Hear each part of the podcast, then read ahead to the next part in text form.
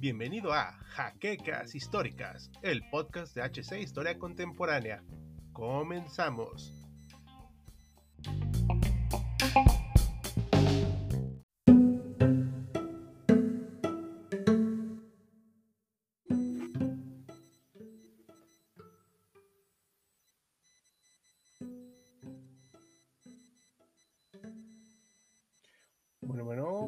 Noches a todos, ya estamos en vivo. Es un poquito difícil de, de ver aquí. Buenas noches a todos.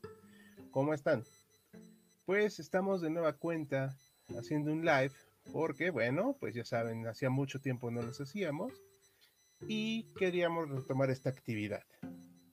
Pues antes que nada, bienvenidos de nueva cuenta a un live con Hechos de Historia Contemporánea. Soy Hal Jordan y vamos a a estar con ustedes los próximos 30 minutos más o menos. Vamos a, ya puse mi lamparita, vamos a poner una luz un poquito más cálida. Entonces vamos a ver esto. Creo que esto está mejor. Bueno, pues bienvenidos todos sean aquí a esta transmisión en HC Historia Contemporánea. Esperamos que sea de su agrado. Vamos a hablar de hoy un tema muy interesante.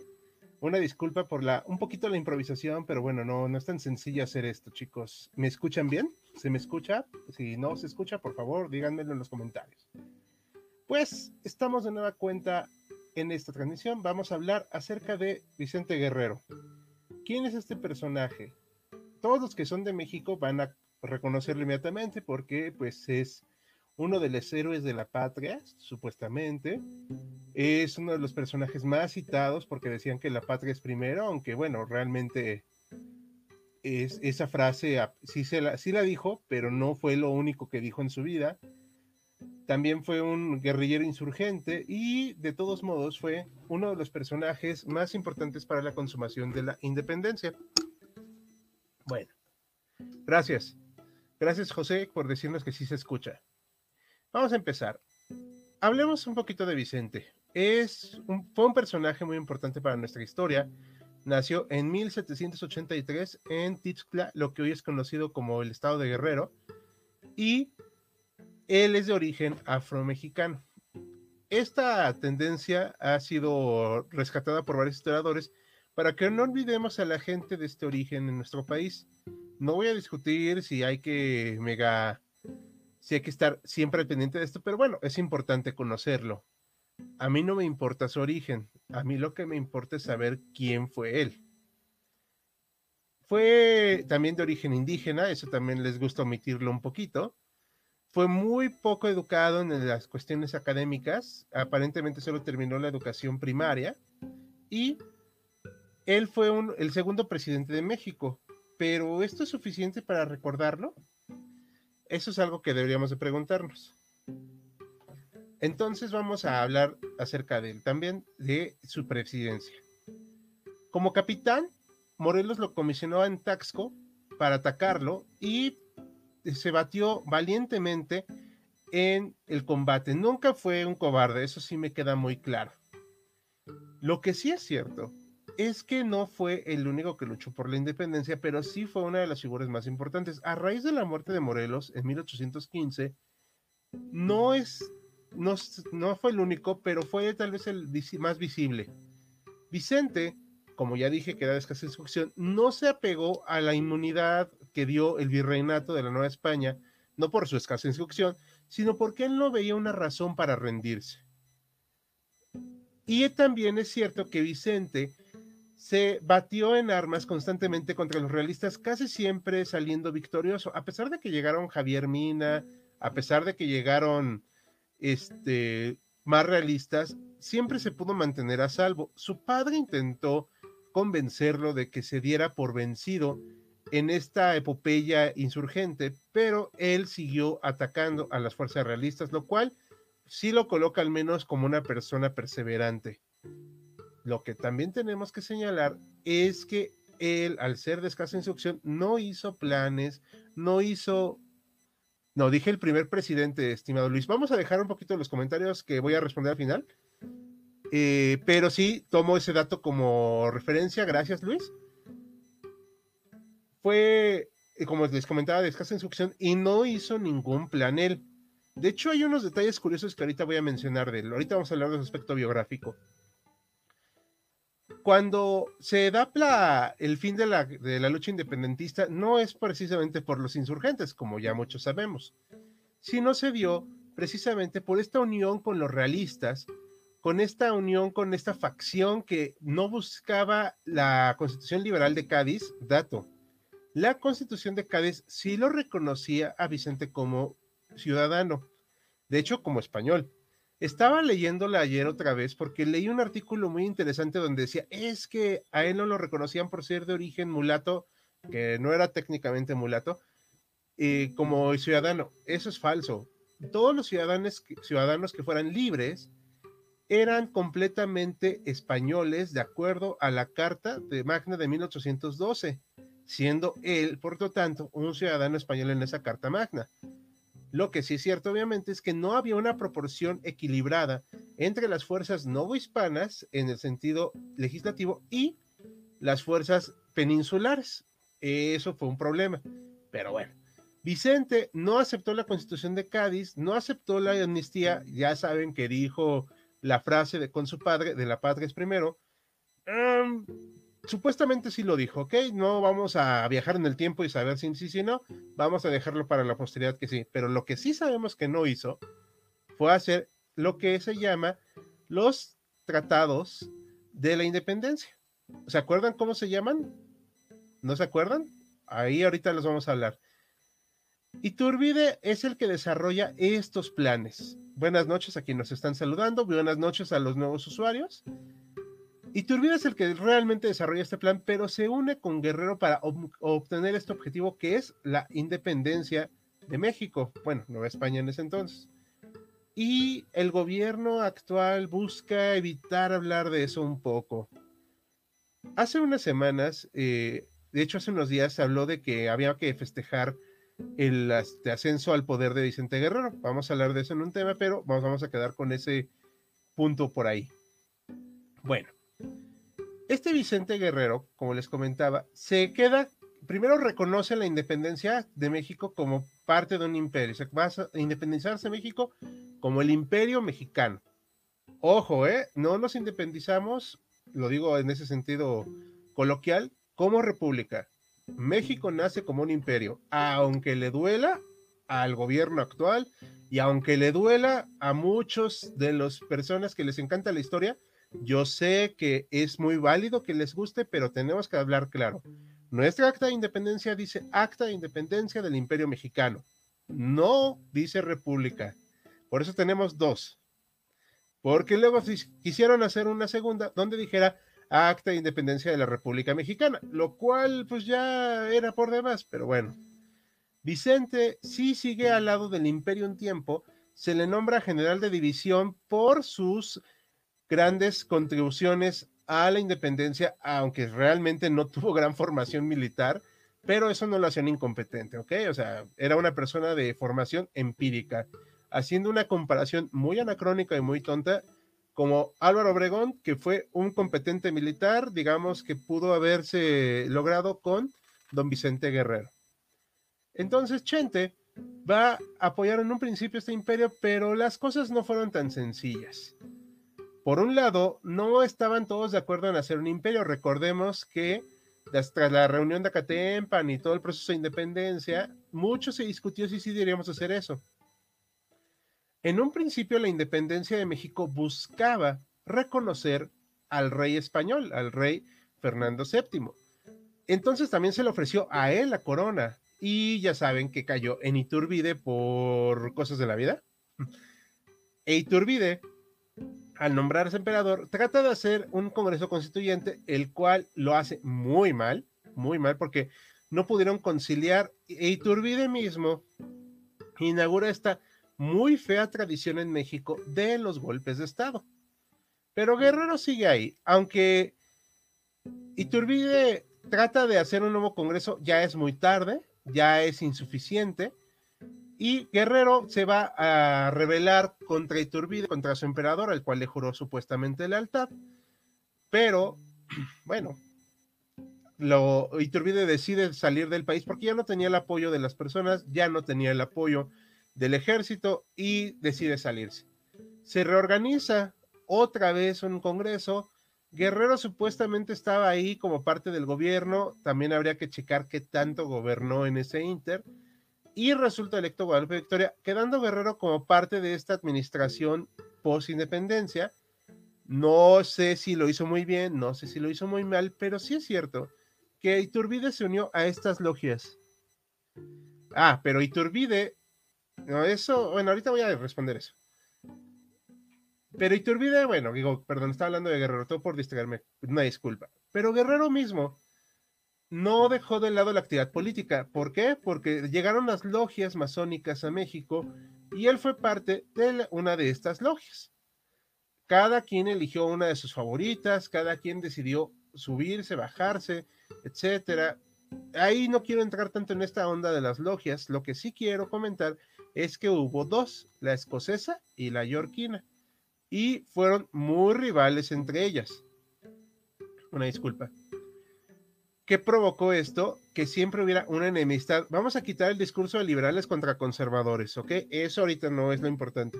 Sino las logias tratan de imponerse una sobre otra. Y en 1828 se dan elecciones en México y gana el candidato Manuel Gómez Pedraza, que era una votación distinta en aquel entonces, gana por los votos del Congreso y pierde Vicente Guerrero. ¿Y qué creen? Que tenemos el primer caso de la, eh, del fraude electoral según, porque dicen que en realidad Manuel Gómez Pedraza alteró los resultados, que pidieron voto por voto, casilla por casilla y esas cosas. Y pues Guerrero, aunque no encabeza el golpe de Estado, no lo impidió se da un golpe de Estado contra Manuel Gómez, bueno, el gobierno de Guadalupe Victoria, que todavía no era Manuel Gómez Pedraza el, gobernante. Manuel era el secretario de guerra y ante la presión de esta incapacidad de, de controlar a lo que son los rebeldes, renuncia a, su, a su victoria y el Congreso designa como ganador a Guerrero. Esto era totalmente fuera de lugar.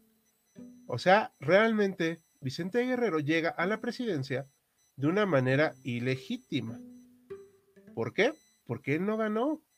Y por eso mismo es lo que quiero hablar esta noche. Ya luego, pues que nos lo, o sea, te llegó a la presidencia, sí lo criticaron por su origen étnico. Eso es cierto, vamos a poner las cartas sobre la mesa. Sí lo criticaron, aunque no fue el fuerte de las críticas hacia él sí le dijeron, oye, es que no estamos de acuerdo en cómo gobiernas, no estamos de acuerdo en las reformas que quieres impulsar. No pudo sostenerse en la presidencia porque no era de todos modos un gran administrador y sí pesó mucho su escasa preparación, porque obviamente necesitas saber, aunque sea leer y escribir bien, para saber lo que estás haciendo. Lamentablemente Guerrero no era el caso. Al primer por momento en que se le pudo dar un golpe de Estado, su vicepresidente Anastasio Bustamante se lo dio. Y posteriormente, en 1831, pues se le asesinó. No voy a defender su asesinato, obviamente no, o sea, es una traición a toda salva, pero también es cierto que él no vivió de la mejor manera porque tampoco llegó a la presidencia de la mejor manera. Entonces, aquí mi pregunta que les lanzo es, ¿por qué lo consideramos héroe? Y también otra pregunta que les lanzo es, ¿por qué festejamos su ascenso a la presidencia? Esto pasó hace unos días. Sacaron en todos los eh, en todos los canales culturales de México, en Twitter, ya saben, o sea, todo lo que se hace en la propaganda oficial gubernamental diciendo, este, oh, el día de hoy llegó Vicente Guerrero a la presidencia y voy a citarles algunos interesantes artículos que estaba leyendo ayer. Este es del gobierno mexicano y voy a ver si se los puedo compartir. Denme un segundito. Pero esta pregunta, ahorita voy a empezar a responder las preguntas. Vicente Guerrero, como les comentaba, fue el segundo presidente. No, no me importa el gobernante, sino el segundo presidente. Y aunque Iturbide fue electo por el Congreso, no tenía ya el apoyo cuando salió del poder. ¿Por qué? Porque pues lo perdió. Se decidió disolver el Congreso y trata de hacer otro y ya no salió igual la cosa. Vamos a ver si puedo compartir esta imagen que me gustó mucho. Denme un segundo. Share.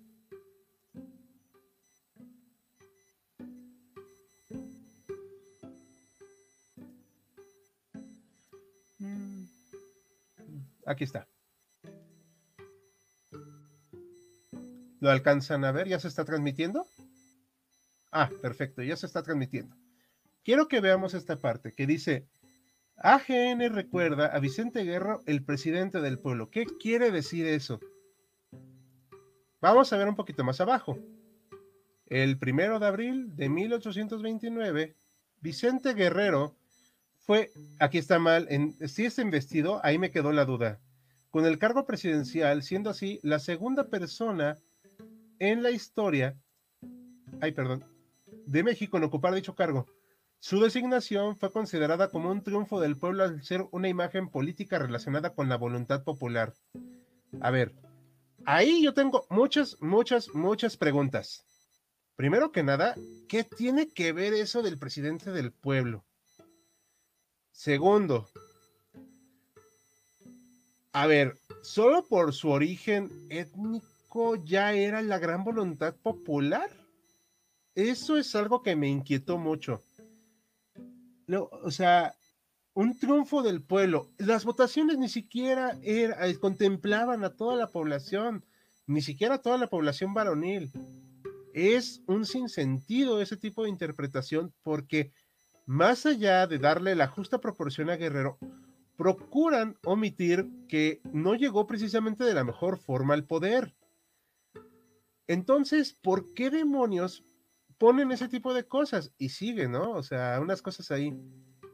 Las elecciones de 1828 fueron las primeras en marcar la transición del primer gobierno de México. ¿Ok?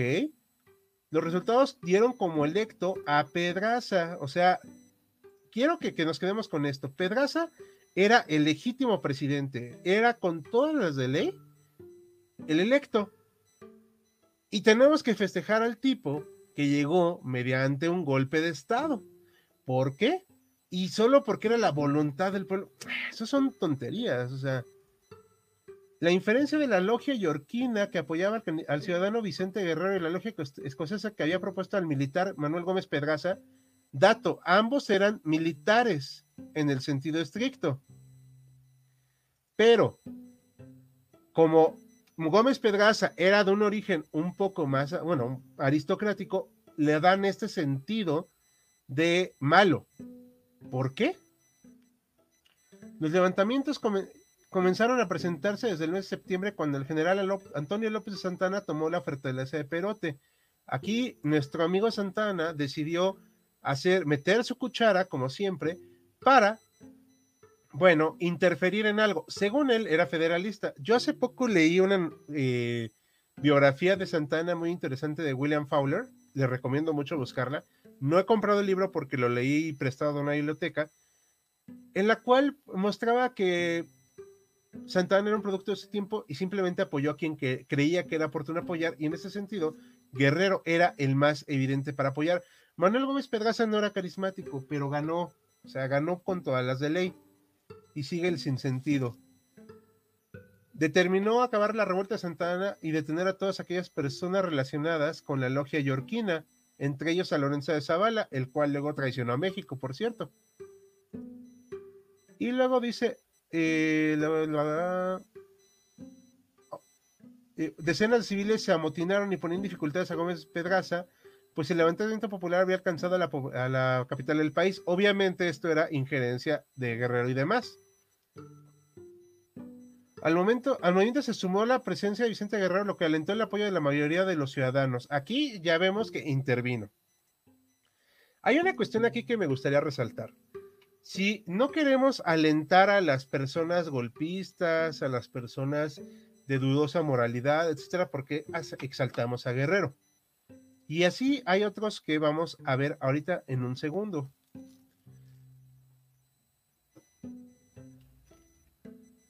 Hay otro muy interesante que vi, que hablaban de que este no lo podemos ver completo, pero que ya les voy a mostrar la, la portada. Vamos a ver si se ve.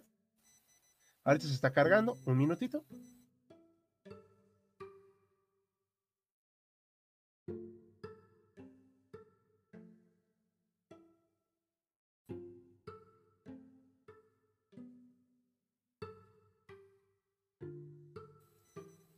El primer que ya comentamos en desde el principio, y yo se los confirmo, sí fue discriminado Guerrero por su origen, no podemos negarlo y no hay por qué negarlo. Pero eso no fue el grueso del por qué se le fueron encima. Él llegó de manera ilegítima al poder. Y no es, es una conclusión muy, muy, muy, mediocre de este el periódico El País, que solo por ser negro no era totalmente de este origen, era una persona afromexicana, yo lo sé, pero el rito que le imputaron sus enemigos fue el de sedición contra un gobierno derivado de un golpe de Estado. El gobierno que de facto ordenó su, ejecución fue nada más y nada menos que de Anastasio Bustamante, su antiguo enemigo. Incalificable fue hasta la manera ruin de su detención. Digo, sí lo engañaron y todo, pero bueno, dicen por ahí que el que a hierro mata y a hierro muere. Vicente Guerrero mismo había traicionado a Iturbide, traicionó la, la constitución. Entonces, bueno, pues tampoco podía esperar que no pasara nada. Hay otros interesantes aquí.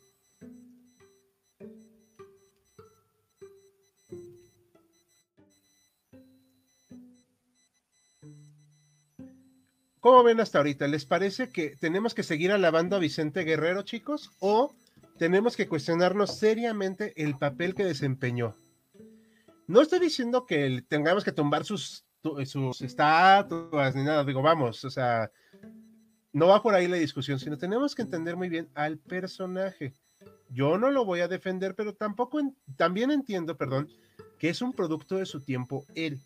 Y como tal era lo más normal en ese entonces tomar el poder así, aunque ya había un orden jurídico Vicente Guerrero. Aquí ponen una frase muy bonita. Vicente Guerrero es un héroe de muchos rostros. Militar digno e inteligente, reconocido por su valentía y sus habilidades para la guerra. Un hombre de un espíritu incólume que antepuso su honor, su deber patrio y sus principios aún al amor filial. Pero sobre todo, fue un republicano fiel que no torció, que no torció el camino frente a la compra de su conciencia Ah, o sea que ese golpe de Estado pues fue moralmente aceptable. Es dudoso, o sea, es una cuestión de que los estamos alabando.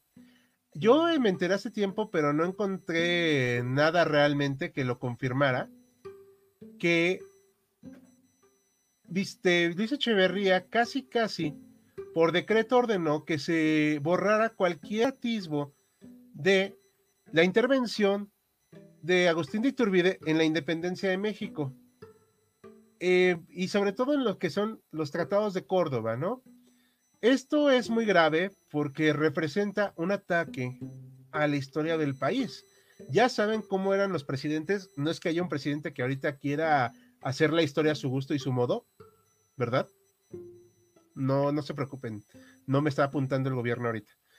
Pero en ya desde antes hacía este tipo de actividades tan cuestionables. La traición en contra de un prócer, de un, prócer, proceso y martirio de don Vicente Guerrero.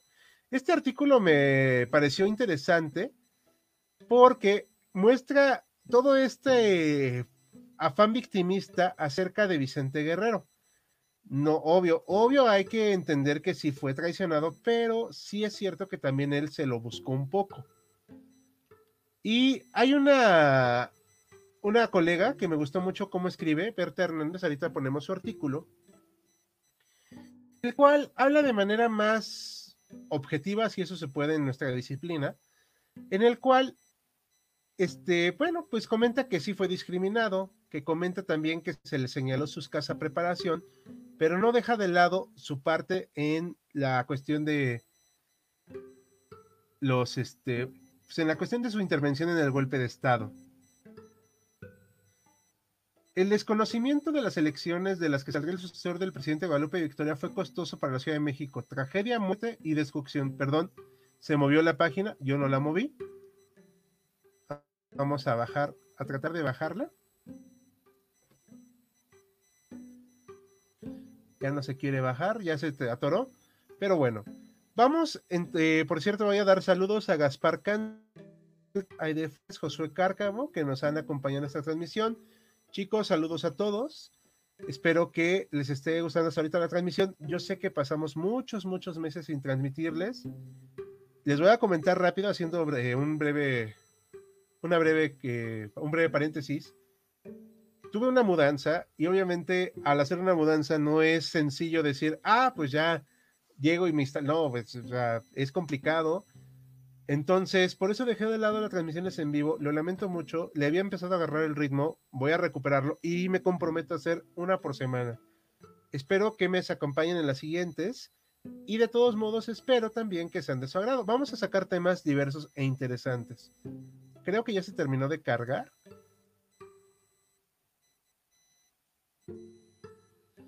Bueno, pues se cargó muy mal esta cosa. Pero bueno, aquí tenemos otra de Nexos. Por favor, si hay alguien que odia Nexos, no, no lo lean, no, no, no lo compartan. Pero aquí hablamos de que sí se le traicionó a Guerrero y también que él mismo se puso del lado de la, ahora sí que de la traición por haber hecho este golpe de Estado. Una disculpa, ya no se cargó bien. Bueno, si tienen alguna duda, ahorita es el momento de empezar a, darlas. Con mucho gusto empiezo a escuchar sus preguntas, bueno, a leerlas, mejor dicho, y podemos seguir en un momento.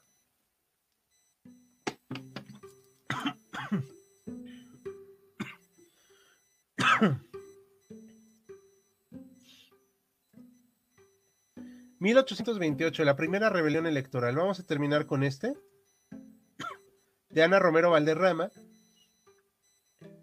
las logias masónicas protagonizaron la actividad política nacional, eso ya todos lo sabemos.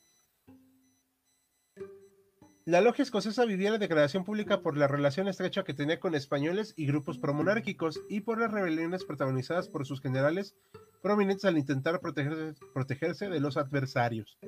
Enfrentaba la deshonra de la figura independentista general Nicolás Bravo, que ocupaba la vicepresidencia y de esta manera no contaba con candidatos acreditados que igualaran la fama del máximo contrincante Vicente Guerrero. O sea, ya era un concurso de popularidad de las elecciones, que siempre lo ha sido. Manifestaban que la presidencia debía ser respaldada en la administración por aquellos individuos pertenecientes al Partido Protector de la Nación, la logia yorquina. Como ustedes pueden ver, esta pelea por la, presidencia, que no es nada nuevo, fue muy brutal. A 200 años de distancia, prácticamente, seguimos en estas dimes y diretes de quién es más capaz, quién no. Y lamentablemente no ha cambiado mucho. Voy a cerrar esta parte, vamos a dejar de compartir y voy a seguir hablando con ustedes. Ahora, ¿qué podemos concluir de esto? Bueno, primero que nada, me parece muy importante que sigamos hablando de nuestro pasado, pero tratando de dejar de lado este amor patrio tan brutal. Y dejar de ver, como ya lo hemos dicho muchas veces aquí en HC, dejar de verla como la historia de los buenos y los malos. Entonces, ¿por qué tenemos que seguir en este en esta onda de, ay, pues es que Don Benito era muy bueno, Vicente, ay, es que era de un origen muy noble, etcétera. O sea, creo yo que podemos hacer mucho más que solamente seguir alabando a personajes que si bien son importantes, no tenemos que, nada más quedarnos en esa, idea de que, ay, pues eran solamente buenos y malos. Don Vicente Guerrero fue un personaje de muchas luces y claroscuros y es un insulto a su memoria que solo se recuerde que precisamente llegó a una presidencia, o sea, no fue lo único que hizo y cometió errores, errores muy graves. Entonces, ¿por qué nada más nos quedamos con eso? Pues porque lamentablemente nuestros gobernantes creen que tenemos que seguir en esta onda de justificar hacia el pasado y justificar lo que ellos son los buenos, la gente que sí está preocupada por nosotros. ¿Realmente necesitamos para aprender del pasado? Mm, eso se los dejo de tarea. Lo que también me gustaría comentarles es que no porque repitamos una mentira mil veces va a ser verdad. Vicente Guerrero no fue un buen presidente. Eso es definitivo. No sabía administrar bien, le eh, se enfrentó a muchos problemas del principio porque llegó de manera caótica. Y lo que empieza mal termina mal. Sí fue traicionado, obviamente, pero pues él lo hizo también. Y se dedicó a hacer eso. Su ambición era muy grande también. O sea, ¿por qué no decidió ser mejor parte del Congreso un tiempo? ¿Por qué no se decidió a educarse también? Porque era una posibilidad. Entonces también habría que preguntarse si don Vicente solamente buscaba el poder por el poder o tenía un interés, ahora sí que patriótico. No creo. Creo yo que Vicente simplemente fue una víctima de sus circunstancias, pero que él también provocó muchos problemas al llegar a esta manera al poder tan tan brutal. De igual manera, creo que don Vicente Guerrero es un personaje que aunque está muy sobado por la historia oficial, pues merece que lo reinterpretemos un poco. Y también habría que hablar mucho más de las elecciones de 1828, que viéndolo en un sentido muy estricto son el inicio de todos los problemas de la democracia en el país. Porque a partir de ahí ningún presidente cumplió su periodo total. Entonces, si no lo cumplió, pues debe ser por algo para pronto. ¿Qué presidentes cumplen su periodo presidencial en el siglo XIX? Guadalupe Victoria. En los cuatro años, ¿eh? No que hayan completado el de otro. Guadalupe Victoria. Benito Juárez, y ese fue dictadura. Sebastián Lerdo de Tejada más o menos lo completó, y eso pongo mis sus asegúnes. Porfirio Díaz, con su dictadura también, y Manuel González. Todos los demás no hay que hablar de Iturbide, muy poco se sabe del. De hecho, este Luis, sí, tengo esto en mente. Luis Peralta, saludos. Vamos a hablar un poquito de él en una próxima transmisión. Y voy a poner otra, eh, otro comentario de Ned Lutolives. Lo, en que había una fuerte discusión sobre la expulsión de españoles del país después de la independencia y sobre la conformación de la identidad nacional. En efecto, Ned, en efecto, eres una de nuestras seguidores este, más eh, veteranas. Lo voy a quitar un poquito porque me tapas, pero bueno, no pasa nada. Retomo tu pregunta. Bueno, tu comentario, mejor dicho. Más que pregunta, es un comentario. Entonces, sí, había una formación de la identidad nacional, pero también Vicente no ayudó en ese aspecto. Le tocó la, el intento de reconquista, eso es totalmente cierto, y lo combatió, o sea, sí, de hecho, Anastasio Bustamante se aventó también a eso. Y Antonio López de Santana. O sea, nadie puede negar que ellos eran patriotas, o sea, o al menos intentaron serlo. Pero lo que sí es cierto es que no había ninguna justificación para Guerrero, por ejemplo, para ir sobre sus enemigos, que también él lo sufrió. También es cierto que al final, insisto, el que a hierro mata, hierro muere, y en nuestro gobierno de aquel entonces, bueno, en el gobierno de aquel entonces, porque yo no estaba ahí, era lo más normal.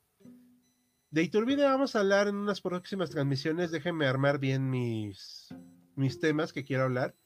Visiten nuestro blog, está nuestro banner acá, donde los invitamos a que vean nuestro YouTube. Ya saben, está totalmente personalizado y pueden ver un video nuevo cada ocho días. Y de paso, voy a promocionar dos libros que leí hace poco. Hace rato puse una encuesta en nuestras historias. Permítanme. Este es de la biografía, digámoslo así, de Bad Religion. Me lo regalaron en mi cumpleaños. Muchas gracias a la persona que me lo regaló. Está en mi corazón. Se llama Do What You Want. Haz lo que quieras. eh, no me gusta traducir las canciones en el inglés al español, pero es un buen un buen testimonio de la banda de punk Bad Religion y me parece importante reseñarlo, pero llegó otro que me enviaron de History Press en Inglaterra, este me lo regalaron, el autor me lo regaló, en, este, fue muy bondadosa y la verdad se lo estoy muy agradecido. Blood and Iron, The Rise and Fall of the German Empire. Es de Katja Hoyer, perdón, no es alemán mi primera lengua, entonces es fatal como lo hablo. Es muy bueno, muy, muy bueno. Y voy a hacer una reseña de este también. Y de hecho, también vamos a sacar unos temas para videos de este libro. ¿Les gustaría? Entonces, vamos a empezar a hablar también de estos textos. Hemos decidido cambiar nuestra dinámica de acercarnos con ustedes. Vamos a hacer más transmisiones, vamos a hacer más historias, vamos a hacer podcast.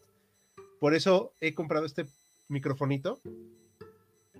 Este es pequeño estudio que tengo que armar, bueno, ya saben, hay que improvisar y sobre todo vamos a estar haciendo mucho más contenido digital, pero les pido de favor que se inscriban a nuestros canales. Vayan a YouTube y búsquennos así como HC Historia Contemporánea. Estamos en Instagram, en Twitter, en Pinterest, en nuestra propia página ya saben cuál es, www.hcistoriacontemporánea.com. Y cada viernes sacamos un nuevo blog. Entonces, paso por fin ya pasando los anuncios a si tienen más preguntas, inquietudes, dudas o algo que quieran complementar, que más que, que más que preguntas sea un comentario. Vamos a dar un segundito a nuestro público que está con nosotros. Ah, y por último, ustedes hagan sus preguntas, ahorita las leo. Vamos a hacer una transmisión en vivo con nuestros amigos de Historia del Fútbol y el Deporte en México y Fiebre Histórica el viernes. Voy a estar ahí con ellos. Vamos a ver qué se trata esto. Dicen que es muy relajiento. Yo soy una persona extremadamente versátil para el chiste. Y pues bueno, esperemos que salga algo bueno de eso. ¿Tienen alguna pregunta, chicos? ¿Algo que comentar? Y eh, ya que me comentaron que quieren que hablemos de Turbide, eso lo vamos a hacer en las próximas semanas. Me comprometo a que vamos a hacer un live cada semana. Ustedes no se preocupen, no se espanten. Y también vamos a hablar de un poquito del contenido de nuestros videos también para que lo conozcan. Si no tienen más dudas y comentarios, voy a pasar a despedirnos y dar unos últimos anuncios parroquiales. Vamos a seguir haciendo efemérides, chicos. Hacemos ahorita lunes, miércoles y viernes las efemérides. Léalas, eh, están en nuestro blog, están en el apartado de efemérides. También tenemos nuestro podcast que se llama Jaquecas Históricas, el cual estamos poniendo estas transmisiones en el podcast. Y también vamos a estar poniendo todo el contenido de nuestros videos en el podcast para que lo puedan escuchar, por si no lo pueden ver, y también nos hacen, ayudan mucho. Para cualquier colaboración pueden marcarnos y pueden decirnos lo que estén buscando. Pues bueno, chicos, si no hay más preguntas, inquietudes o comentarios, por esta noche terminamos. Este es la, ahora sí que el reinicio de nuestras transmisiones live. Vamos a estar haciéndolas en Facebook, en YouTube y en LinkedIn también. Vamos a estar expandiéndonos. De antemano, les agradezco que nos hayan acompañado esta noche. Espero que les haya quedado una bonita experiencia. Lamentablemente había perdido un poquito de, de, este, de punch en esto, pero ya lo voy a ir recuperando. Y pues los vemos la próxima semana. Les anuncio el lunes de qué se va a tratar, ¿vale? Bueno, pues muy buenas noches, descansen y cuídense mucho. Usen cubrebocas, no bajen la guardia. Hasta luego.